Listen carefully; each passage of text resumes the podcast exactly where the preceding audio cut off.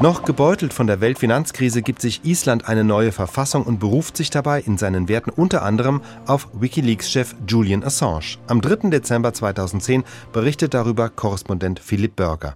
Nach der Finanzkrise hatte die isländische Regierung beschlossen, die freiheitlichsten Mediengesetze der Welt zu entwickeln, damit Korruption und Misswirtschaft in Zukunft früher aufgedeckt werden.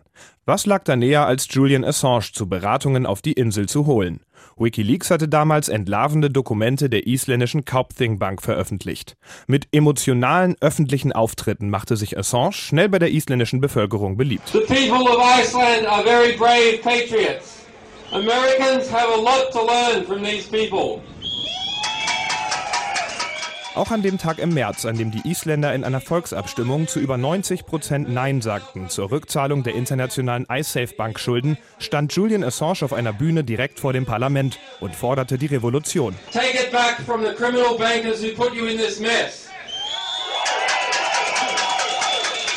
United we stand, divided we fall.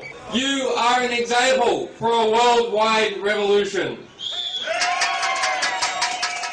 Nur drei Monate danach verabschiedete das Parlament mit den Stimmen aller Parteien neue Gesetze zur Sicherung der Pressefreiheit, des Zeugenschutzes und der Datensicherheit.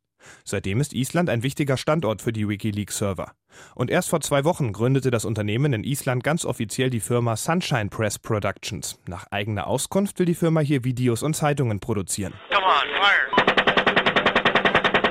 Auch das ursprünglich geheime Video, das zeigt, wie amerikanische Soldaten aus einem Hubschrauber heraus wahllos irakische Zivilisten niederschießen, wurde in Island bearbeitet und von dort verbreitet. Assange rechnet durchaus damit, dass er eines Tages ins Gefängnis muss. Das Prinzip von Wikileaks wird aber dennoch weiterleben, glaubt er. Die Chance, dass ein Informant enttarnt wird, ist doch sehr, sehr klein. Unsere anonymen Enthüllungshelfer sind auf der ganzen Welt zu Hause. Da wird eher mal einer vom Auto überfahren als geschnappt. Was Wikileaks macht, ist im Grunde Anarchie.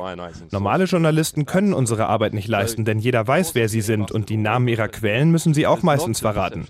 Natürlich werden Geheimnisverräter ab und zu enttarnt, aber die Mehrheit bleibt unentdeckt. Auch wenn die Stimmungsmache gegen uns immer aggressiver wird. Environment.